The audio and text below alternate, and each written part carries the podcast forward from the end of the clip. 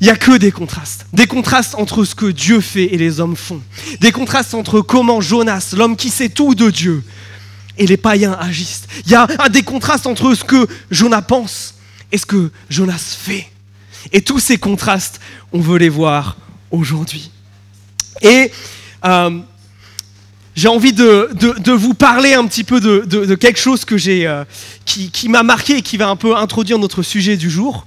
Euh, certains d'entre vous le savent, avant de, devenir pasteur ici, j'ai fait deux, trois études aux États-Unis. Et j'ai vécu là-bas pendant trois ans et quelques. Et ça a été un grand changement pour moi, les États-Unis.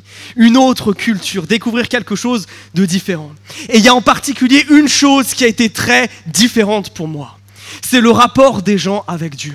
C'est tout à fait normal là-bas, du moins dans le coin où j'étais, de parler de Dieu au cours d'une conversation avec quelqu'un. Et je me rappelle une fois, euh, je faisais mes devoirs d'évangélisation, j'étais dans un bar, et j'entame la discussion avec quelqu'un et on commence à parler, et puis je lui dis que je fais des études de théologie, on commence à discuter, il me dit, ah oui, moi je connais Jésus, Jésus il est bien. Jésus il est grand, ouais. Jésus il est super, ouais. Et puis, euh, je lui raconte que voilà, dans notre église, on a vécu euh, des petits temps difficiles et que là, on a eu un temps incroyable où toute l'église, on s'est repenti devant Dieu. Et cet homme-là me dit Repentir quoi? De, quoi tu me parles? Je dis ben, tu, es chrétien, tu sais ce que c'est la, repentance. Et il comprend pas. Alors, mon accent a jamais été incroyable en anglais, mais quand même, c'était censé être compréhensible. Et je me suis rendu compte que cet homme, il avait l'apparence de quelqu'un de pieux, mais en fait, il ne l'était pas. Et c'est ce que je veux vous montrer aujourd'hui dans l'histoire de Jonas. Le contraste qu'on va voir aujourd'hui, c'est celui-ci. Celui d'un homme qui est en fait faussement pieux, mais d'un Dieu qui, au contraire, lui, est vraiment bon. Et je veux vous inviter à ouvrir vos Bibles à Jonas chapitre 2. Si vous n'en avez pas, sortez votre smartphone. Il va nous falloir le texte. Et pendant que vous cherchez le prophète Jonas dans votre Bible, laissez-moi vous faire un petit récapitulatif si vous ne vous souvenez plus de ce qu'on a vu la semaine dernière. Dieu un jour appelle le prophète Jonas et lui dit Jonas, ton temps de service en Israël est terminé, je t'envoie à l'étranger, chez vos ennemis jurés au nord, là, les Assyriens ceux qui ont fait tellement de mal. Et j'ai vu le mal qu'ils ont fait. Alors je t'envoie, toi, leur annoncer que c'est fini, que je vais les juger, que je vais m'occuper d'eux. Et comme bah, les Assyriens et Ninive, c'est les grands ennemis d'Israël, on s'attend à ce que Jonas saute de joie, que Jonas soit prêt à y aller. Et là, on découvre à notre surprise que Jonas désobéit, que Jonas essaie de s'enfuir, qu'il part dans la direction opposée. Il va prendre un bateau pour se rendre jusqu'en Espagne. Et là, Dieu va l'arrêter dans une tempête. Et pendant tout ce passage, on a un contraste entre un Jonas qui essaye de fuir la présence de Dieu et un Dieu qui reste souverain, un Dieu qui décide, un Jonas qui essaye de forcer sa main et au final un Dieu qui est victorieux. Et on avait terminé sur cette scène où Jonas avait demandé à ses collègues sur le bateau, aux autres marins, de le lancer à l'eau. Et on ne sait pas ce qui lui était arrivé. Ben, je vous propose de reprendre notre histoire. Qu'est-ce qui se passe pour Jonas? Chapitre 2, je commence à lire au verset 1. Le Seigneur fit intervenir un grand poisson qui engloutit Jonas. Et Jonas resta dans le ventre du poisson trois jours et trois nuits. Jonas, dans le ventre du poisson, pria le Seigneur son Dieu. Il dit, de ma détresse, j'ai invoqué le Seigneur et il m'a répondu du sein du séjour des morts, je l'ai appelé au secours et il m'a entendu. Tu m'as jeté dans les profondeurs, au cœur des mers. Les courants m'entourent, tous les flots, toutes les vagues ont passé sur moi. Et moi je disais, je suis chassé loin de tes yeux, mais je verrai encore ton temple sacré. Les eaux m'ont enserré jusqu'à la gorge, l'abîme m'entoure, les joncs se sont noués autour de ma tête. Je suis descendu jusqu'aux ancrages des montagnes. Les verrous de la terre m'enfermaient pour toujours. Mais tu m'as fait remonter vivant de la fosse. Seigneur mon Dieu, alors que je défaillais, je me suis souvenu du Seigneur. Ma prière est parvenue jusqu'à toi, jusqu'à ton temple sacré. Ceux qui s'attachent à des futilités illusoires éloignent d'eux la fidélité. Quant à moi, je t'offrirai des sacrifices en déclarant ma reconnaissance. Je m'acquitterai des vœux que j'ai faits. C'est au Seigneur qu'appartient le salut. Le Seigneur parla au poisson qui vomit Jonas sur la terre ferme. Je m'arrête là. Je vous ai dit, Jonas fait preuve d'une fausse piété. Et peut-être qu'en lisant ce texte, vous dites quoi? Tout ce que Jonas semble dire ici, c'est juste.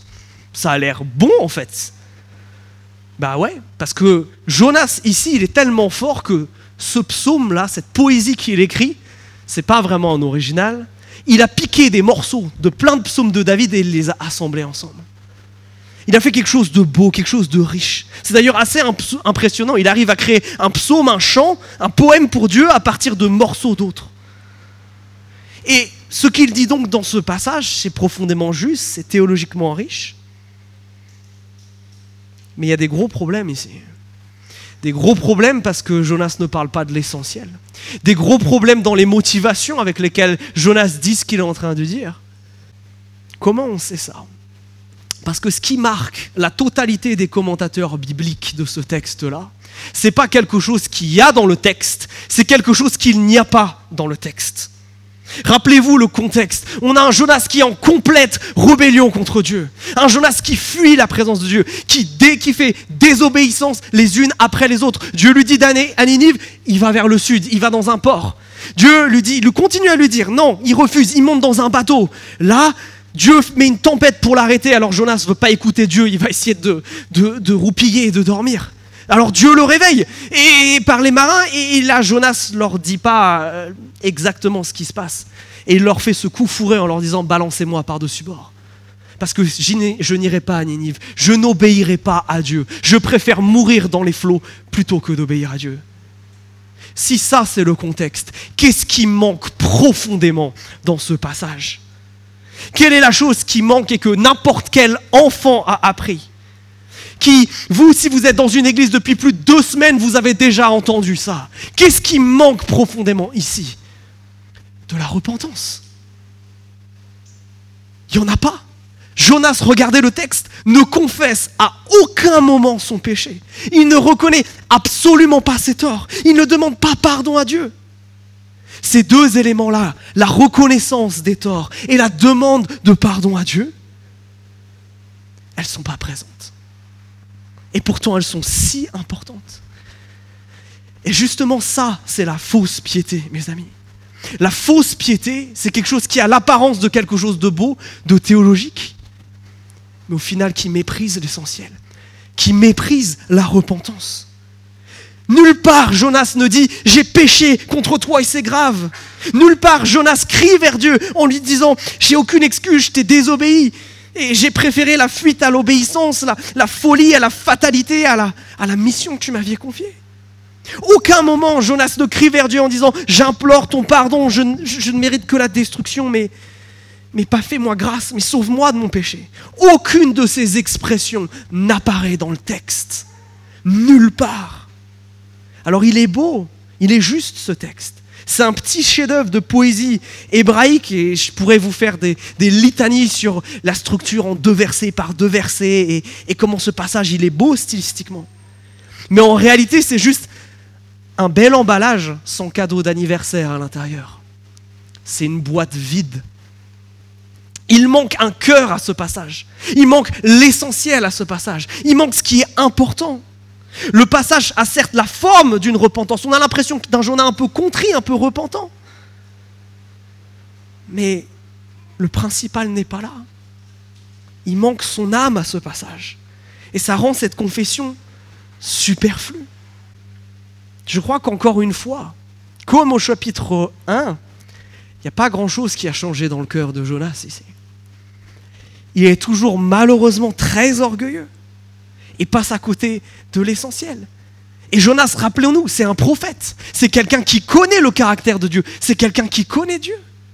C'est quelqu'un qui ne devrait pas avoir à ce qu'on lui explique ces choses-là. C'est quelqu'un qui les connaît. Il l'a prêché pendant des années dans tout Israël. Et ceci, c'est un contraste particulier avec les marins du chapitre précédent, vous vous rappelez? Eux qui ne connaissaient pas Dieu, qui savaient rien sur lui, quel est leur premier réflexe Vous vous rappelez? Dès qu'ils comprennent que cette euh, tempête-là sur la mer, elle n'est pas naturelle, qu'il y a quelque chose qui joue, qu'est-ce qu'ils font? Ils se disent, Ouh là là, il y a un Dieu qui n'est pas content là. Il y a quelqu'un qui a fait une bêtise là. Là, il faut demander pardon, là, il faut revenir à Dieu. C'était leur premier réflexe alors que eux ne connaissaient rien de Dieu. Et Jonas, qui le connaît si bien, ne fait pas ça. Si la repentance n'est pas au cœur de ce discours, alors sa valeur en est quand même bien diminuée. Alors je parle de repentance. Qu'est-ce que je veux dire exactement derrière ces mots? Parce que ça, c'est un mot d'église, c'est pas un mot qu'on entend tous les jours, n'est-ce pas? La repentance, c'est deux choses. C'est un, la confession des péchés, la reconnaissance de nos torts, du fait que nous offensons Dieu quand nous faisons le mal, quand nous pensons le mal et quand nous disons le mal. C'est ça, reconnaître nos torts et demander pardon. Mes amis, nos péchés, le mal que nous faisons, pensons, disons, créent une barrière avec Dieu. Cette barrière, elle peut être éclatée que par le pardon. Et le pardon ne peut avoir lieu que si nous confessons nos péchés, que si nos péchés sont reconnus. Et je veux insister sur ça, parce que le sens, l'importance de la repentance dans l'Écriture, elle est sans pareil. Sans repentance, il n'y a pas de relation avec Dieu. Sans repentance, ce que nous avons fait tout à l'heure, c'est des mots en l'air. C'est pas plus que ça. Sans repentance, pas de relation avec Dieu et pas de salut. Et ça, c'est tellement important. Dieu, tu ne peux le connaître qu'au travers, premièrement, de ça. Le péché crée cette barrière, le pardon l'explose. Et le pardon, pour être pardonné, il y a besoin de quelqu'un qui te pardonne, et ce quelqu'un, c'est Jésus. Tu as besoin d'un sauveur qui s'appelle Christ s'il n'y a pas cette repentance, s'il n'y a pas ce Jésus, alors tu n'es tout simplement pas chrétien. Alors tu passes à côté de quelque chose d'incroyable et c'est ce que Jonas est en train de louper ici. Alors, vous qui êtes chrétien depuis longtemps, ce petit speech sur la repentance, vous l'avez déjà entendu pas mal de fois, n'est-ce pas? Mais je crois que la repentance, c'est pas que quelque chose qu'on fait une fois dans sa vie. Le jour où on rencontre Jésus, le jour où on choisit de devenir chrétien. Je crois que c'est beaucoup plus qu'un acte qu'on fait une seule fois. Je crois que la repentance, c'est plutôt un style de vie. Pourquoi? Parce que la même grâce, la même puissance qui t'a délivré de la mort, la même puissance qui un jour te ressuscitera, tu en as toujours besoin aujourd'hui pour être pardonné, pour que ton péché soit vaincu. Cette même grâce, tu en as encore besoin aujourd'hui, parce que tu continues à pécher aujourd'hui. J'aime à dire que la maturité chrétienne, elle ne se définit pas dans notre capacité à comprendre de mieux en mieux Dieu, et de faire de moins en moins de bêtises. Je crois qu'elle se mesure vraiment à la rapidité à laquelle nous revenons vers lui. La rapidité avec laquelle nous arrêtons de fuir et nous nous mettons à genoux devant lui et nous nous repentons. Alors mes amis, est-ce que nous aussi, on fait preuve un petit peu de fausse piété? À quoi elle ressemble notre repentance? Est-ce que c'est qu'une apparence faite avec des grands et des beaux mots? C'est quelque chose qui vient du cœur, quelque chose qui est basé sur ça, la reconnaissance de mes torts, la confession de mes péchés et la demande de pardon. Est-ce que c'est quelque chose que tu vis non seulement avec Dieu, mais aussi avec les autres?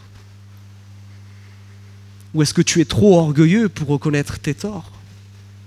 Trop orgueilleux pour demander pardon? À quoi ça ressemble ta dernière dispute avec ton conjoint ou ta conjointe? Avec ton collègue? Avec ton pote de cours?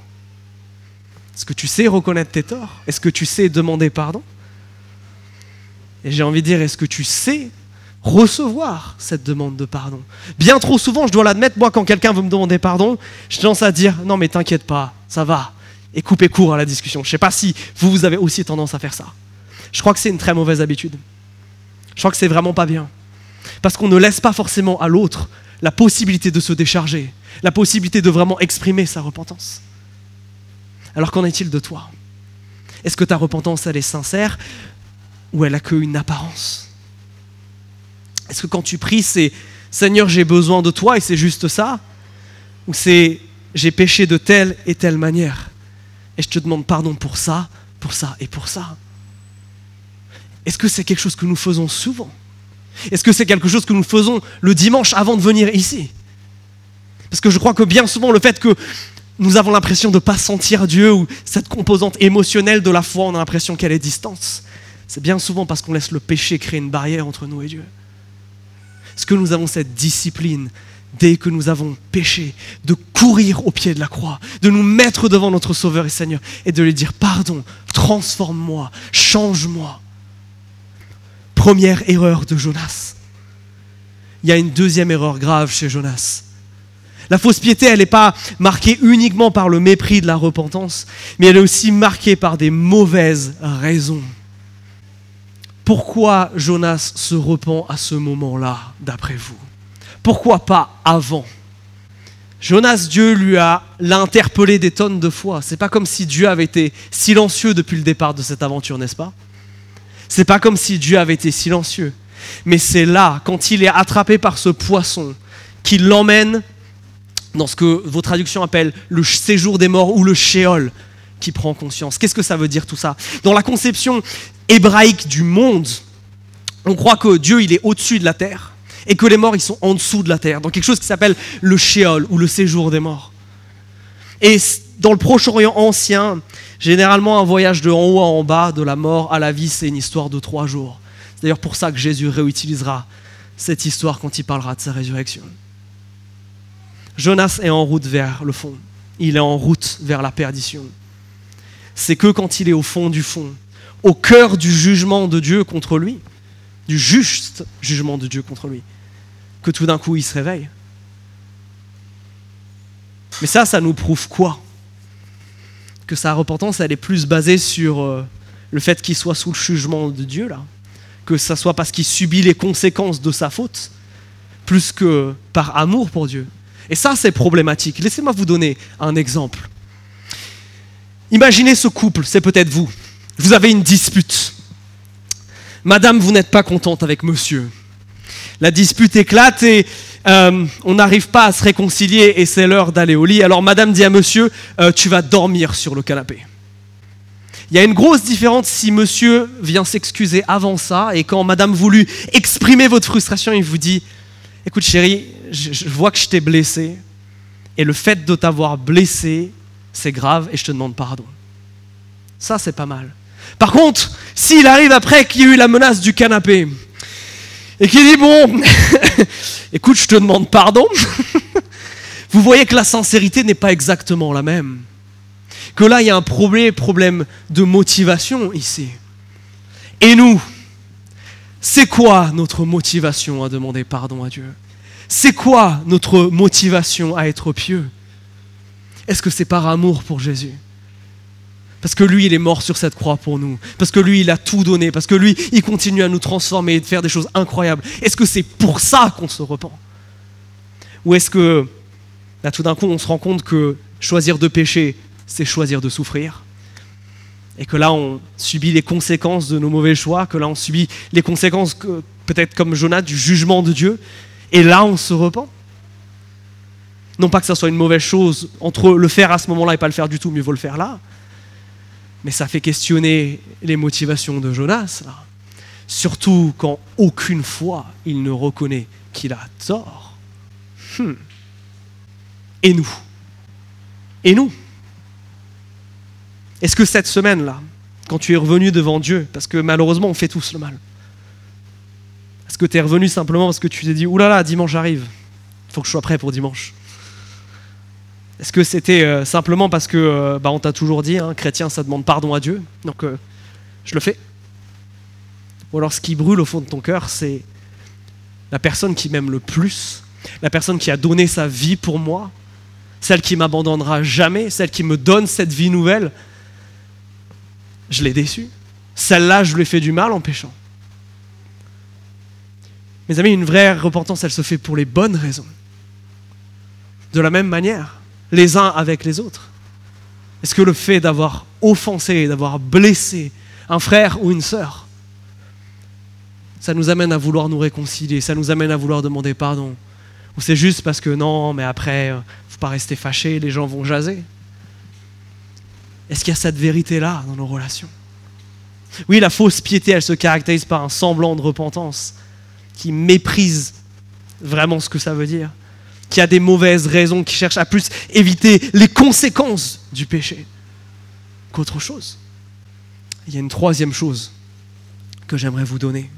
Troisième chose qui montre la fausse piété de Jonas, c'est qu'il marchande avec Dieu. Jonas, non seulement il revient vers Dieu dans le temps où c'est catastrophique, vous avez noté tous les deux versets, il y a, une expression là de, de, catastrophe, de je suis au cœur de la mer, j'ai des flots au-dessus, en dessous, je suis entouré, il y a des algues qui me tiennent les pieds, je suis à moitié dans le séjour des morts. Mais au-delà de ça, il y a ces versets de la fin là, versets 9 euh, et 10. Qu'est-ce qu'il dit à Dieu là? Il dit ceux qui s'attachent à des futilités illusoires ou à des idoles ils, éloignent d'eux la fidélité. Vous savez, là, c'est ce mot fidélité dont on a parlé plusieurs fois. Ce mot qui parle de l'amour fidèle de Dieu, là, ce mot récède. Quant à moi, je t'offrirai des sacrifices en déclarant ma reconnaissance. Je m'acquitterai des vœux que j'ai faits. C'est au Seigneur qu'appartient le salut. Cette dernière phrase, elle est importante et on va y revenir. Mais regardez l'attitude de Jonas. Plusieurs fois au verset 10, au verset 8, au verset 5, il a des, formes de, confiance que Dieu va faire un truc pour lui. Vous avez noté? Il a confiance qu'un jour il reverra le, temple. Il a confiance que même s'il est au plus bas du plus bas, Dieu va venir le chercher, que, Dieu va venir l'aider. Puis là, il y a ce verset 10 là. Quand tu m'auras délivré, bah, qu'est-ce qui se passe? Quant à moi, je t'offrirai des sacrifices en déclarant ma reconnaissance. Je, à ce moment-là, oui, je m'acquitterai des vœux que j'ai faits. Pas avant, après. Vous voyez ce qu'il est en train de faire ici de Jonas là? Jonas, il est en train de marchander sa reconnaissance envers Dieu. Il ne rentre pas dans une relation de maître, seigneur à serviteur, mais il rentre dans une relation commerciale. Plus dans un rapport vertical, mais horizontal. De marchandage. Tu me délivres, tu vas le faire. Et moi, et eh ben moi, oui, bah alors là, la reconnaissance, là j'accomplis mes vœux, je fais ce que tu m'as demandé, je vais à Ninive, etc. Ça, là, pour un juif, c'est extrêmement choquant. Ça, c'est réfléchir pour eux, de base, comme les païens. C'est de dire de se servir de Dieu comme un distributeur. Je te donne quelque chose, tu me donnes quelque chose. Je mets une pièce, je mets une prière, tu me donnes une bénédiction. C'est ça la fausse piété. C'est celle qui se sert de Dieu au lieu de servir Dieu. C'est celle qui croit que Dieu, finalement, il est à mon service et pas moi qui suis au service de Dieu. Jonas, encore une fois, oublie sa place. Oublie que le mot Seigneur que nous sortons à toutes les sauces dans nos chants et dans nos prières, il a un sens qui est profond et qui est fort. Il a oublié que Yahweh est son Seigneur. Là, il marchande. Ouh là là là là là. Et ça, je me demande si c'est pas aussi bien souvent notre cas. Est-ce que bien souvent on n'est pas aussi comme ça dans notre foi avec Dieu? Commence par faire des trucs, Seigneur, commence à agir, et ensuite j'irai obéir. Et ensuite je serai reconnaissant. Vous avez déjà remarqué qu'on a tendance à faire ça? Seigneur, si tu me donnes ce travail, si tu me donnes ça, alors je serai un peu plus sérieux sur, euh, sur ma dîme. Alors je serai peut-être un peu plus sérieux sur le fait de venir à l'église. Seigneur, si tu m'accordes de me marier, alors là, Seigneur, je serai à fond pour toi. Alors je ferai tout et n'importe quoi. Ça, c'est du marchandage. Ça, c'est pas considérer Dieu comme son souverain.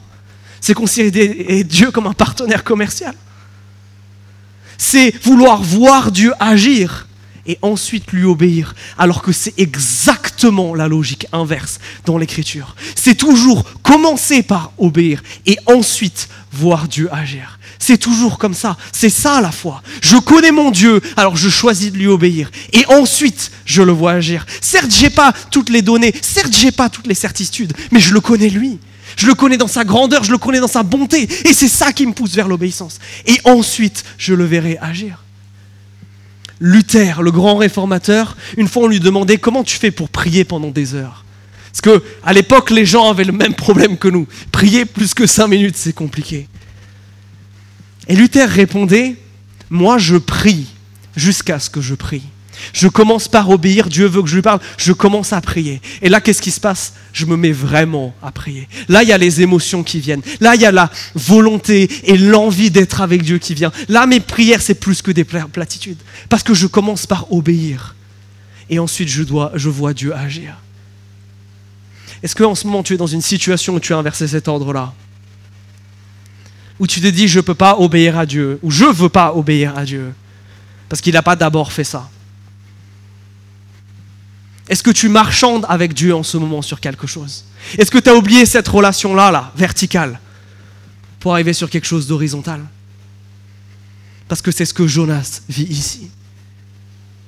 Ça, c'est une fausse piété. Et surtout, elle marchande sa reconnaissance. Dans le sens où Jonas se dit, là, je me tournerai vers toi, là, j'aurai ce moment de louange, là, je t'offrirai des sacrifices, là, je remplirai mes obligations. Et nous, nous qui avons vu Dieu déjà tellement agir pour nous, on a encore moins d'excuses que lui.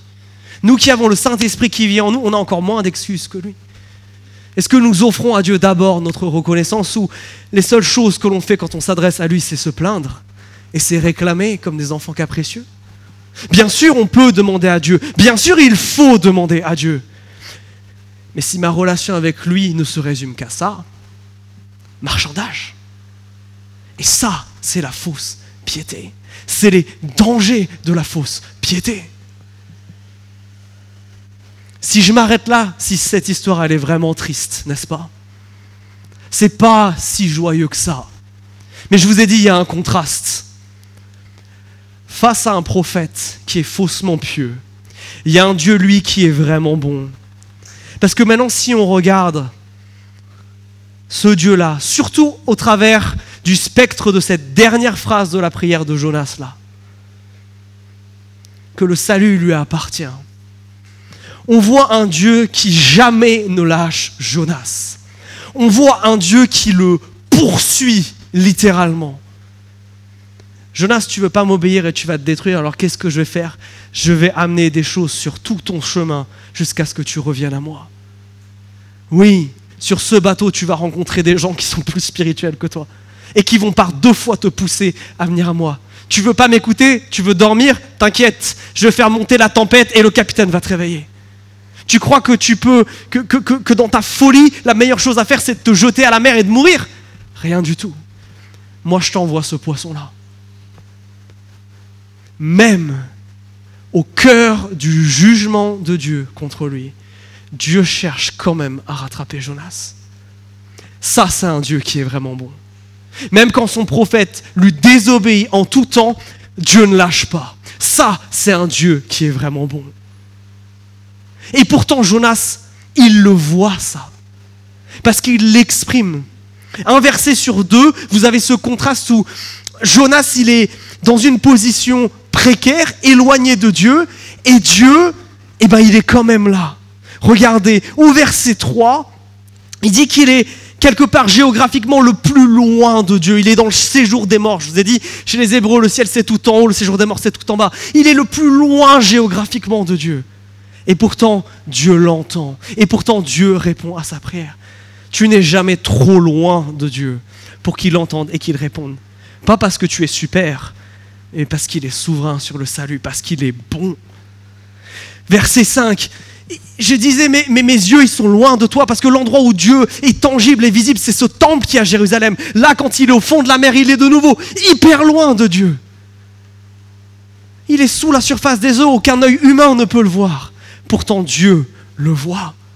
Pas trop loin pour que Dieu vienne le chercher.